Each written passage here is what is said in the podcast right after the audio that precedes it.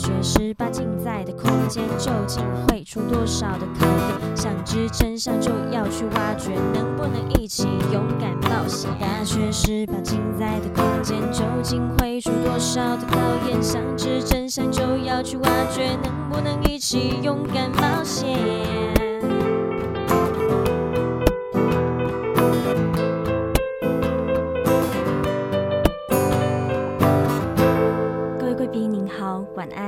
搭乘旅行快门班机的旅客，请到三十五号登机口办理登机。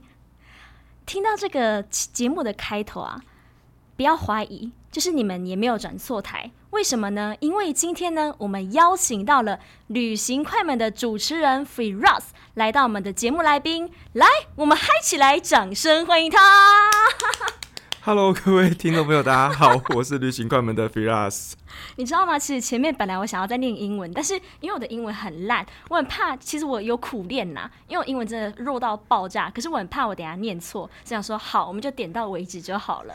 好，非常非常有诚意啊！但我刚刚看到真是翻白眼的，是这样。有有有，我在余光有有看到那个 Firas 直接往上往你的左上方翻白眼这样子，你知道吗？我是你们节目的忠实听众。啊，真的吗？我从第一集开始，然后一路听，然后我都没有进行任何的快转或者什么加速哦，都没有。然后我听到了七十八集吧，就是还是在那个呃土席那一 part。对对对，对对对。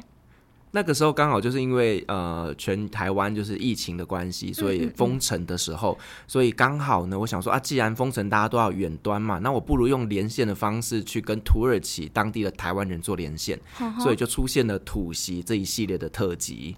而且那几集，因为呃我记得。因为我记得那个来宾们，他们都是有的是嫁到土耳其，然后包含他们的爱情故事那些的，还有他们跟婆媳一些之间的斗争啊。虽然这个也不是斗争啊，斗智，斗志，智慧的智，然后还有那个志气的志，跟很多有的没有，我觉得蛮有趣的。对，可是可能就是因为远端嘛，有时候我们远端连线，他可能讲话会有点一点糊糊的，所以有些地方我可能听，可能要听一阵子才会听得到这样子。对，我觉得很有趣，因为。呃，我自己的话出国经验不多，但是能够透过这个旅行快门的节目，让我听到非常多个国家，假如说他们的特色啊，或者说他们的饮食文化跟呃风俗习惯这些，我都觉得非常棒。嗯，因为我们就是希望呢，在现在因为疫情嘛，大家都没有办法出国。那但是透过这些呢，以前有在国外的经验的人，他们呢，透过声音的方式来传递一些旅游的价值，那让我们呢能够透过声音，然后了解当地一些不一样的美食文化，或者是一些宗教信仰等等的东西。对，所以这是为什么我很喜欢听旅行快门的原因。那据我所知，因为身为这个呃忠实的听众。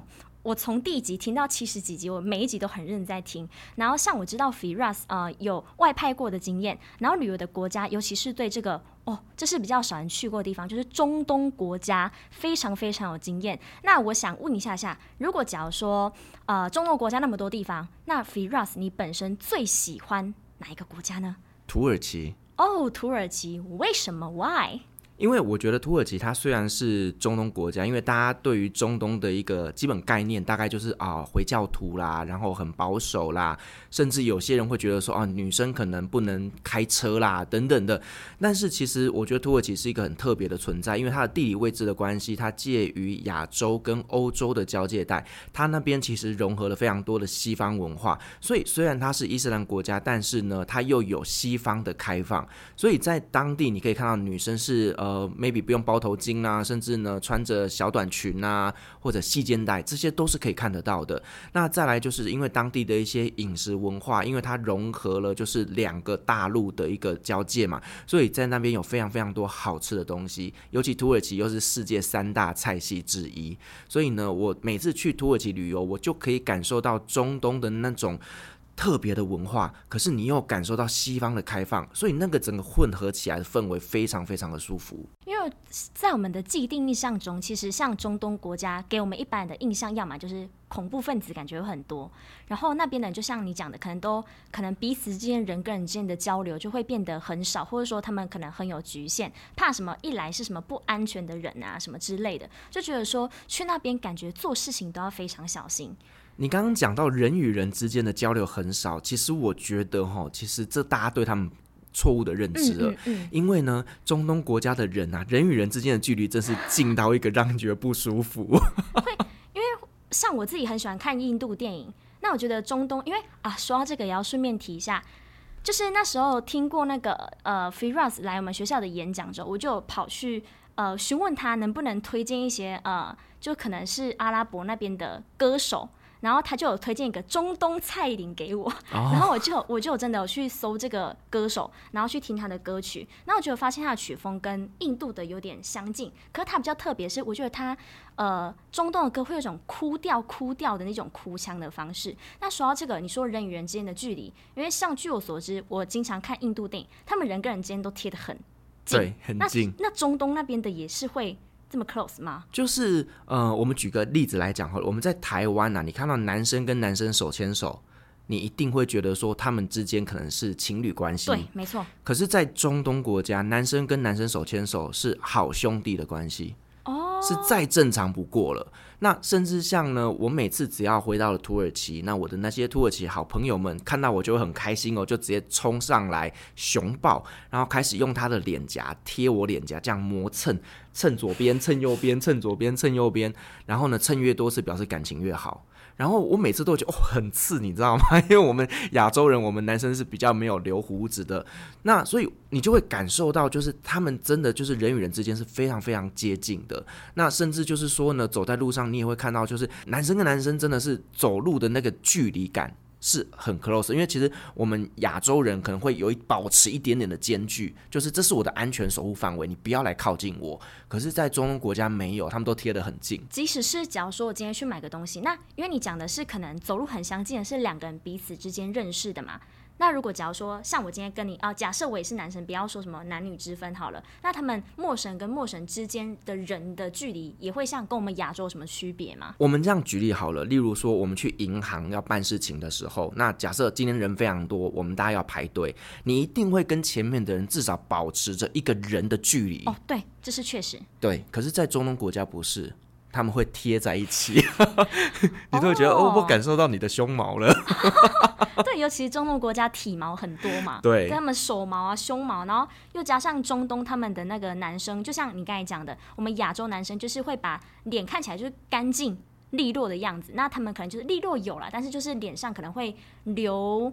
就胡子，胡子对对，为什么他们要留胡子呢？基本上，当然第一个就是他们的基因的关系，然后就一定会留胡子。那其实我觉得留胡子这件事情，在很多国家。会有宗教上不同的意义，嗯、例如说像在比较保守的一些伊斯兰国家里面，他们会认为说呢，这个就是他们知识的象征。好，那就是我胡子留越长，那就表示我是一个长者，我是一个有知识的一个前辈。对，所以有些人他们是会在自己的宗教里面是比较不会去修胡子的。了解。对，那可是我觉得大部分现在的一个传统现代社会里面，包含你如果是公务人员啦，或者是你是警察啦，其实他们都会基本上要求你的门面要干净，所以其实现在中东国家来讲，蓄胡的人有，但是没有那么多。尤其是现在一些年轻人，他们都会把自己的胡子修得非常漂亮，那种有棱有角的，就是非常有性格的样子。现在就是比较年轻的那一代，他们就会把胡子修得非常有造型。那那个土剧那部《满月》里面的男主角，他真的是就是很帅帅哥。我要跟你说，土耳其的男人真的就是帅，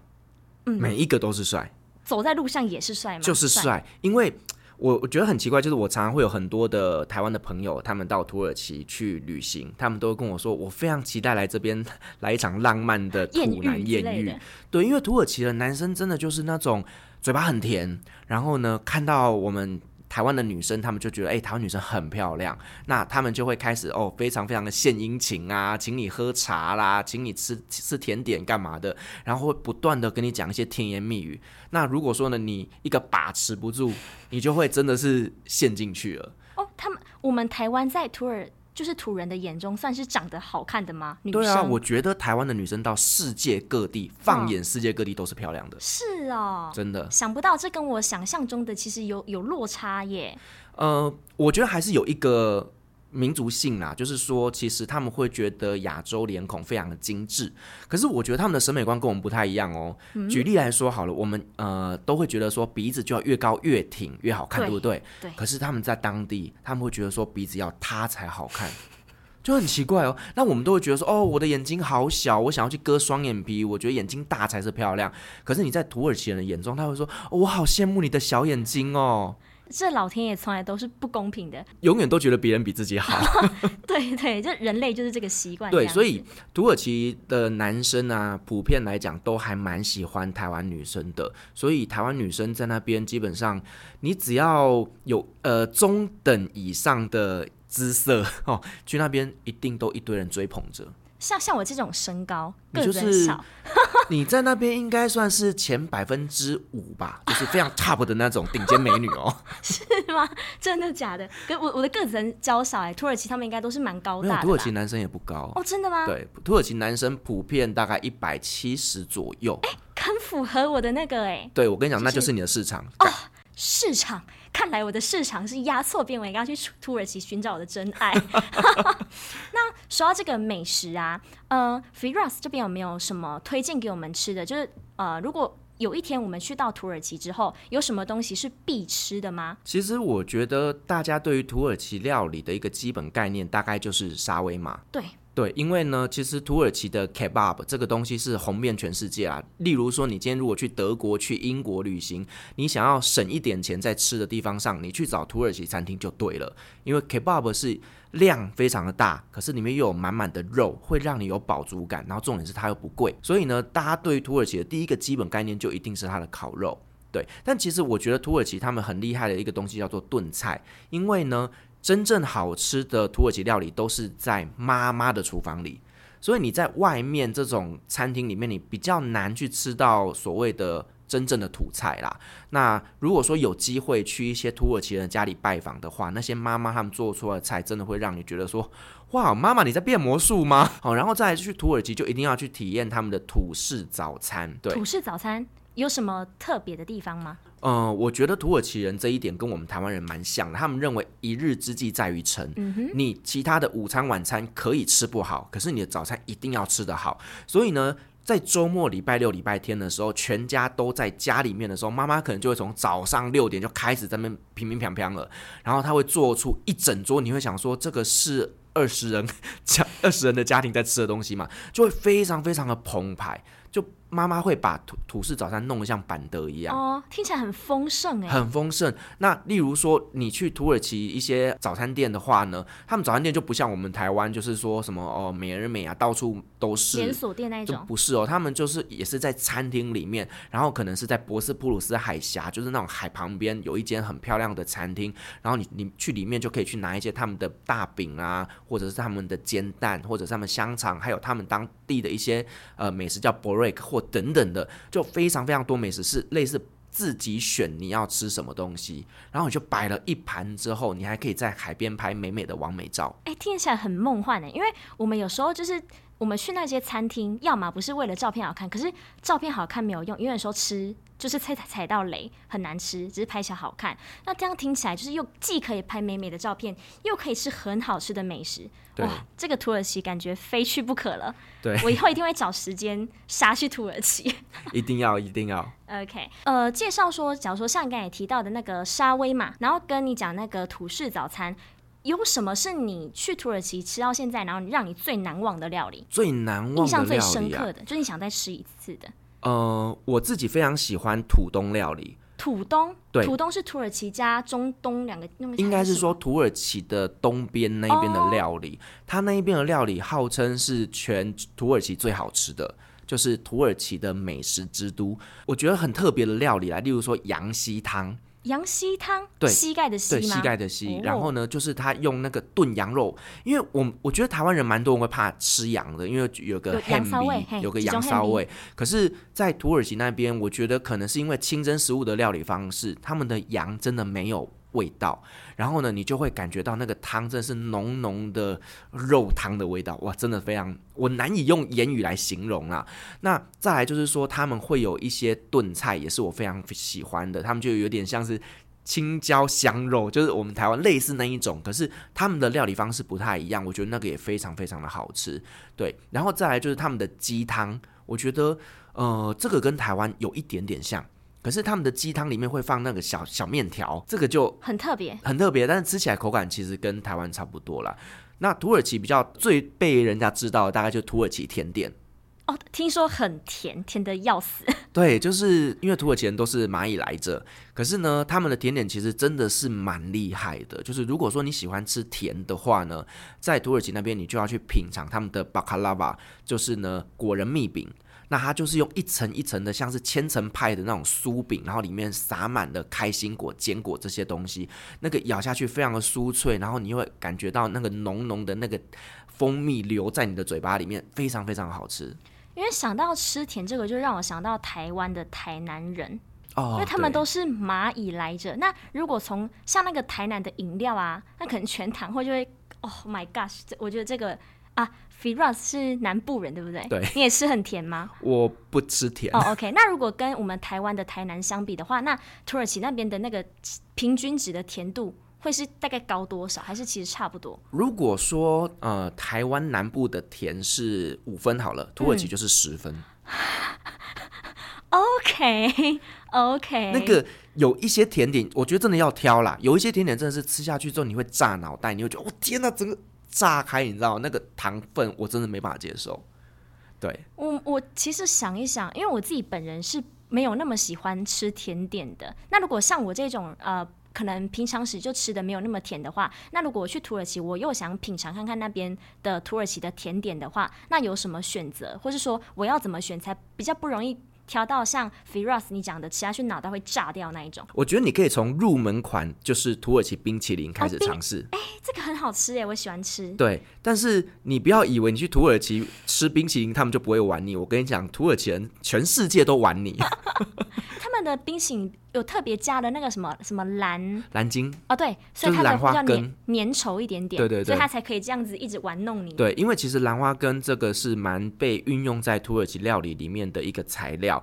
例如说，他们除了这个冰淇淋里面有放兰花根以外，他们还有一个饮料，就是呢，在冬天的时候喝会暖身体的，就有点像我们台湾冬天要喝姜汤，那在土耳其冬天就是要喝那个茶，那它那个茶一样是由兰花根所做的。喝起来的口感是什么样呢？是呃，因为像我想象姜汤，我们都很熟悉嘛，就有点香香辣辣的那种味道，跟有时候加黑糖什么的。那那种饮料喝起来的感觉是，其实就是牛奶，哦、粘稠版的牛奶。然后呢，你可能就是再撒一些肉桂粉啊，那就会非常非常的香。哦，那刚才 Firas 有提到一点，就是呃，像那个。土耳其的话，他们因为就是宗教的问题嘛，他们很多食物都是就是清清真清真的。他们那个清真的方式是，呃，我比较不理解的地方是，你讲的是真的用那种蒸的那种，还是它有经过什么就是程序这样？清真认证的食物其实它比较特别，就是这只好牛或者是羊在被宰杀之前，你要在它的耳朵旁边念一段咒语，然后呢，念完之后呢，你必须要去完整的放血。反正它从宰杀到料理都有它一套的功法在，oh. 对，所以其实这些我们在台湾来讲，除非你去一些清真寺旁边的这种肉店，你才买得到纯清真的料理方式。包括像是如果说你们家里面有一位穆斯林的家人，他连煮饭这件事情都要跟你们分锅子。锅子绝对不可以煮我们正常啊放猪肉的锅子以外，再拿去煮它的料理，这就绝对不行了，就不不纯了。对，这就，就不纯了。所以除了不吃猪肉以外，它还有很多很多的规定。哦，原来是这样子。对，那他们那边的呃清真的食物的话，他们的呃口味会偏比较淡吗？还是他们后面也是会加很多的香料什么之类的？其实我觉得土耳其的食物比较比较圆形食物哦。理解，对，然后呢，再来就是我我个人觉得清真食物是一个非常干净的食物，因为常有时候我们在外面吃饭吃坏肚子的时候，这个时候我都会建议大家，就是如果你去附近有看到清真餐厅，你就去吃它，因为呢，清真食物第一个像我们说的，它连宰杀都。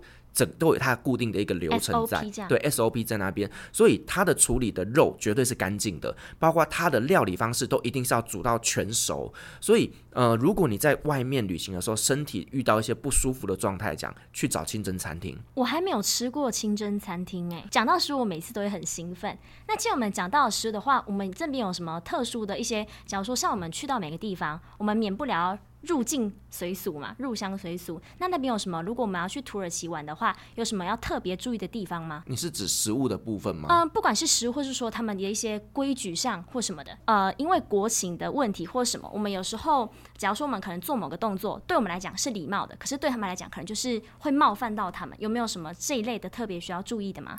哦、呃，我觉得如果说今天你是去比较保守的回教国家来讲，当然就是有些很保守，就一定是要包头巾嘛。对，那。啊、呃，像土耳其的话就还好，只是说你不要真的穿的很裸露。那再来就是说，你去参观他们的清真寺的时候呢，你就必须要把你的修体遮起来。所谓的修体，就是指说呢，你的手就是你的手掌以上，跟你的脚脚掌以上。哇塞！哎。呃，不好意思，是膝盖以上。呃，男生是膝盖以上，女生是脚掌以上。然后你的头呢，就是头发也是修体，所以基本上这些地方都要包起来。所以呢，你去参观清真寺的时候呢，他就会当场发给你一块布，让你把头包起来。哦。这个是我没有想象过，因为连头发都算，因为他们他们是认为头发是因为头发太美了，所以不可以给别人男人看。好哦，好哦，这一点。那如果有机会去土耳其的话，我也要去看看，就感受一下那个全身上下包起来，可能只剩下手掌、脚掌跟眼睛的那种体验吧。那就我们聊到这个美食也聊完了，然后还有一些可能特别需要注意的，例如说我们去参观清真寺啊那边要注意的一些礼仪之外，哎，听说你有住在土耳其过，对不对？哦。我在那边住一年，哇！那这一年之中有没有发生什么让你印象很深刻的事情？无论是什么，可能很有趣或是很惨的，会让你一直想。嗯、哦，那可多嘞！我这个可以出书哎，真的吗？来说说几集，让跟我们的听众朋友们分享一下。呃，我觉得土耳其这是一个非常适合旅行的国家，但是它不适合去那边居住。因为我觉得，在于申请一些居留证的这个方面的流程，其实他们对于外国人是不友善的。Oh. 那我曾经为了要办这个居留证，我回台湾三趟，就只是为了申办一张居留证。对，那再来就是他们的整个行政体系，我觉得土耳其并不是大家想象都想象中的这么的通英文呐、啊。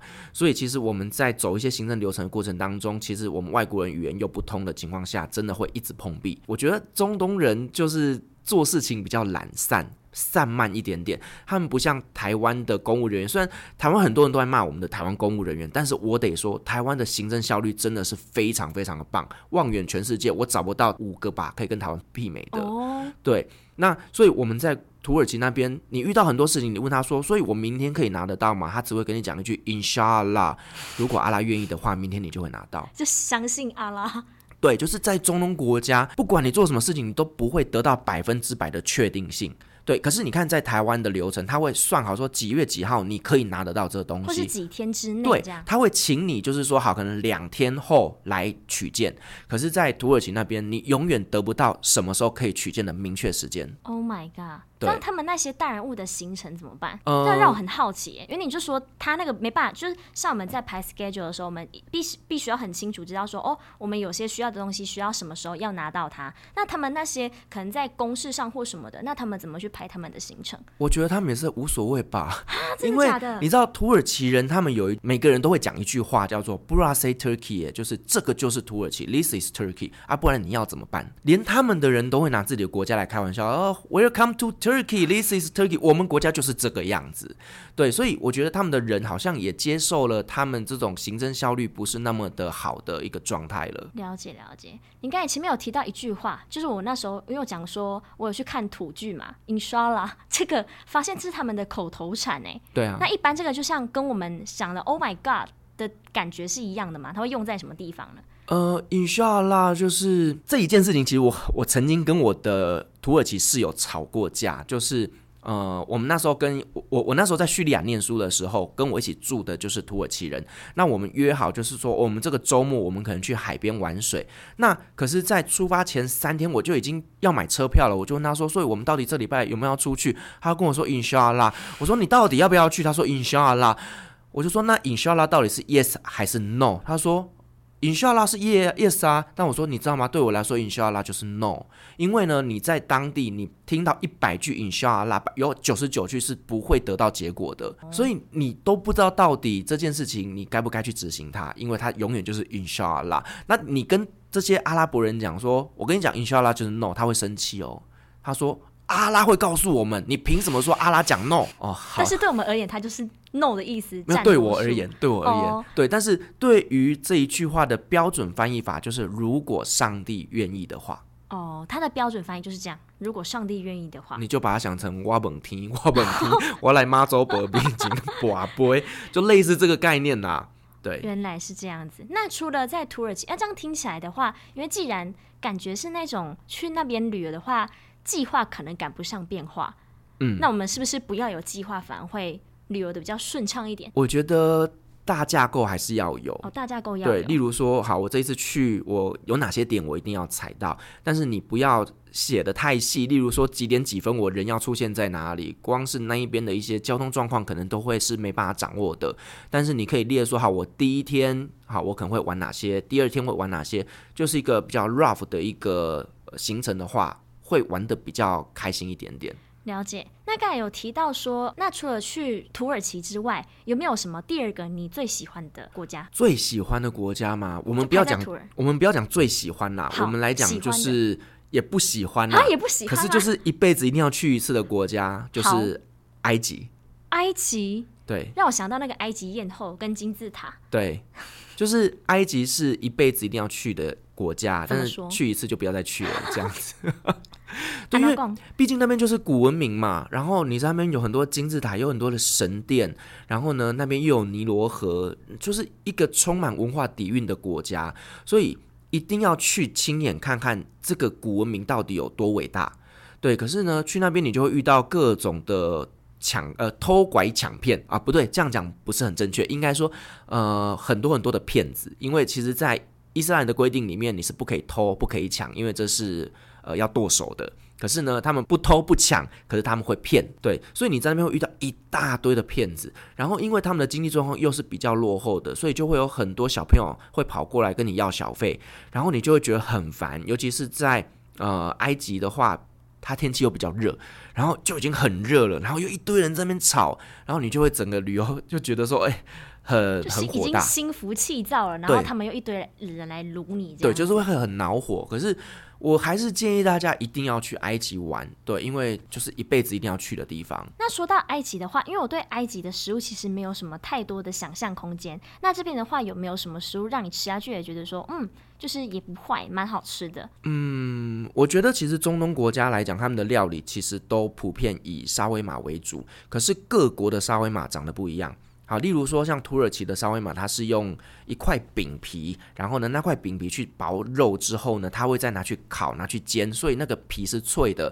可是，在埃及的话呢，它的那个是用口袋饼，那一个圆圆的饼，然后中间切开之后，然后把所有的材料倒进去，然后就包成一个有点像是小叮当的那个口袋一样，那个叫做他们当地的沙威玛，所以吃法就会完全的不一样。了解。那说到这个美食，又想到，因为你讲说在埃及会遇到各式各样的，就是他不会偷不会抢，但是他就会骗你。那有没有被骗？我相信这个经验应该不少，不然你也不会讲就讲那么多故事可以讲。有没有什么是让你被骗，然后你印象超深刻的？哦，就没有人去那边不会被骗呐、啊。就是、哦、例如说，你今天要去参观金字塔，嗯，然后呢，你明明就是在外面的售票亭已经买了门票了，但是你走进去之后，你会看到一个穿着。正式的制服的人，然后秀给你看他的 ID、他的身份证，还有还有他的工作证，对，然后这一个人呢，他就会跑过来跟你要一笔钱，跟你说进去这里要另外收费。然后这个时候呢，你你傻傻的，你想说哦，你穿制服，你又有工作证，那我就掏钱给他。可是后来你就发现其他是骗子。其实他们的骗子感觉蛮蛮专业的，很专业啊。然后呢，他们有一个金字塔是可以爬进去里面的。好，那可是呢，在金字塔的门口就有一个人，也是穿着警卫的服装，那他手上就拿着钥匙，那你就会觉得说，哦，他就是这个金字塔的门卫嘛。对，他就跟你要钱。他说，哦，进来这里门票是五十块之类的。那你说，哦，好，门票五十块就给他了。结果呢，你回去 Google 之后才发现那个地方不收钱。就他很高超，不会让你觉得说，哦，这是你被骗了。就他安排的他的出现的位置或什么，会让你觉得说，嗯，应该就是会有这个程序这样子。如果你自己不额外去努力回想，然后去做功课的话，可能你自己都会不知不知道。当然了，就是。很粗糙的骗术跟很高明的骗术在埃及都存在着。反正 anyway，我觉得在国外旅行的时候被骗，其实有时候你就不用太纠结，嗯，因为在那边谁不被骗，对不对？所以你就当做是好一个有趣的回忆回来可以讲的故事，对，因为我相信很多人出去旅行完之后回来你，你你并不是记得当地的美景，并不是记得当地的美食，但你会记得在那边发生的每一个故事。没错，就是事件。事件才会让你的印象非常深刻。没错。那我就很好奇啊，因为像埃及的话，因为我自己没有去过埃及，我都是听可能看书或是听呃节目这边分享的。那因为我们之前的金字塔都只有在课本上才能看得到，顶多你看一下那个国外的那些影片。那你亲自亲眼看到金字塔话的时候，那一刻你有什么特别的感受吗？当然是觉得说天哪，Oh my God，这个以前只出现在历史课本上面的东西，竟然会出现在我的眼前，而且它真的非常非常的壮观。嗯。然后呢，如果说你要去金字塔的时候，其实你也可以就是在旁边有一些饭店是可以入住的，那那些饭店就可以，你就在房间里面，然后就远远就眺望金字塔，那种感觉也很舒服。可是其实大家对于金字塔有一个错误的一个印象，就会觉得说，哦，金字塔一定是在沙漠之中，一定呢。那边就是非常荒凉，非常的偏远，但你错了。金字塔前面那条马路对面就是呃肯德基，就是披萨哈，很潮哎、欸，对，就是一种古古文明，然后跟现现代社会，然后就是隔着这样一条街，没错，那种感觉就是你可能可能拿着你的 GoPro，然后就拍着金字塔，那这样转转转转转，哎，怎么是披萨哈？我听说金字塔，因为它很很巨大嘛，它是不是从不同的角度看，那个感受是很不一样的？当然，因为其实呃，金字塔其实它的一个架构上来讲是一个非常完美的三角形嘛。可是其实啊，呃，在吉萨金字塔，也就是所谓的大金字塔区哦，那个地方有三座金字塔，就是最经典的。那这三座金字塔分别是阿公、爸爸跟儿子他们三代的陵墓。那他们那三个金字塔，其实呢，你从不同的角度看，你会看到不同的画面。就是以那个排列组合来讲，就是会有不同的角度，会有不同的美景。了解了解。那除了分享这个呃土耳其、埃及，还有什么国家也觉得让你印象很深刻的吗？就是你可能也觉得此生一定要去的。我觉得约旦呢、欸，约旦哇，好特别，嗯、因为这个感觉会不常出现在我们会去的国家里面，对，但是我不晓得你有没有看过《变形金刚三》，它里面就有一幕，就是呢，变形金刚们他们打破一片墙，然后从里面拿出他们要的那个方方巾还是什么，反正拿出里面拿出一个东西。其实那一个画面就是在佩特拉里面拍摄的，那个地方呢，就是世界文化遗迹，它名字叫做 Petra 被佩特拉。那个地方我觉得非常厉害，就是它以前是丝路的一个城市，可是呢，后来。因为没落了或者怎么样的，它就已经消失在人们的记忆里面了。后来呢，就是在某一个考古学家，他就发现了这个地方。我觉得这个地方一定要去的原因，是因为它的前半段走进去的路非常非常的狭窄，那我们俗称它叫做蛇道。可是当你走过蛇道一出去之后，一片海阔天空，那里就一片一一座巨大的神殿。所以你映入眼帘的那个时候，你真的会觉得非常冲击，而且因为它的岩石的颜色是类似玫瑰色，所以在不同的时间去看，光线照射下会呈现不同的颜色，非常非常的漂亮。甚至在晚上的时候，他们会有一个叫 Petra by Night，一个礼拜有三天，从你走进去到蛇道到那个神殿那边，路上全部摆满蜡烛，然后你想想看，在一片毫无光害的一个。沙漠里面，然后呢，有这么多蜡烛，然后最后你走到那个神殿的时候，几千盏的蜡烛那边就有贝都因人，他们吹着笛子，唱起他们悠扬的歌声，就在那边告诉你他们的历史。听起来很浪漫呢，非常非常，而且真的很漂亮。就我无法想象，就感觉这种排场一定是要什么拍什么高级电影才会出现的。听起来蛮适合求婚的，我觉得蛮适合的。真的吗？对。然后在约旦那边还有另外一个地方，就是死海。哦，对，我知道，就是死海泡在那边的，你不会掉下去吗？没错。然后这时候你就看到很多人拿着报纸啊，买着杂志啊，就躺在海上看书。非常非常棒的一个地方，有去中东旅行，其实可以把约旦也列入必去的景景点之一。嗯，那死海它之所以有办法人浮在上面，是因为它的密度很很高嘛？盐度哦，盐盐度很高。对。那通常我们下去的时候，因为感觉盐度很高，跟我们一般的水就是很大的落差，那我们下去不能够超过，大概都是不能超过多久时间就要起来？首先第一个就是你身体不要有任何的伤口。哦。对，因为你自己想想看。在伤口上撒盐是什么样的感觉？对，所以你身上如果有伤口的话，是建议贴一些什么防水的一些 OK 棒，或者是像日本不是有那个固凝呃液体的那个凝胶吗？好、哦，就是擦上去让它至少不要渗水进去。那再来就是说，我们虽然身上没有伤口，可是我们的每个毛细孔其实它都是一些呃水可以进去的地的一些东西，所以你不要在上面泡太久，因为你泡太久，你身体其实会脱水。对，那所以我会建议，就大家下去玩个十分钟、二十分钟，你就可以准备上来了。但是呢，因为在死海旁边就会有很多的死海泥，那很多人就会把这些死海泥涂在自己的脸上啊，把自己搞得像个小黑人一样。然后呢，同时做一些皮肤保养，然后后来再下去海里面，再把这些泥巴把它洗掉，让它回归到它自然。对对对，哎，他那个洗过，虽然就只有那么一次，可是能够感受得到身体上面的变化吗？哦、呃，我觉得会耶，就死海泥其实真的是一个蛮棒的保养品。哦、这样感觉去就是要涂满全身啊，对，又是免免费的大自然的，那当然就是要这样做啊。这样听的也让我真的很想要去约旦看看。那现在时间也差不多，准备收摊上课喽。那很高兴今天这个旅行快门的主持人 Firas 跟我们分享这么多中东国家有趣的故事，还有很重要就是美食，因为毕竟我们人好啦。呃，我我很爱吃，那我相信大家跟我一样也是爱吃的。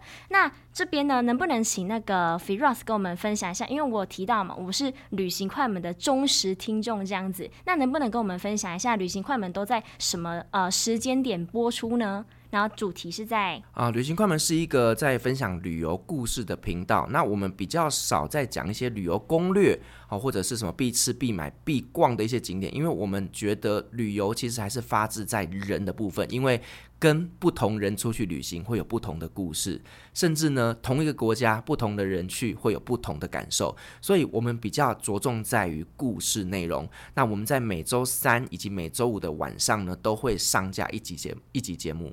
OK，而且他们也有他们的那个呃 Facebook 的粉砖，还有 IG。然后除了呃追踪我们的旅行快门的呃粉砖还有 IG 之外呢，也不要忘记要到我们中台科大大学十八进的 Facebook 粉砖按赞追踪，还有 follow 我们的 IG 哦。那我们就下次在中台科大相见喽，拜拜。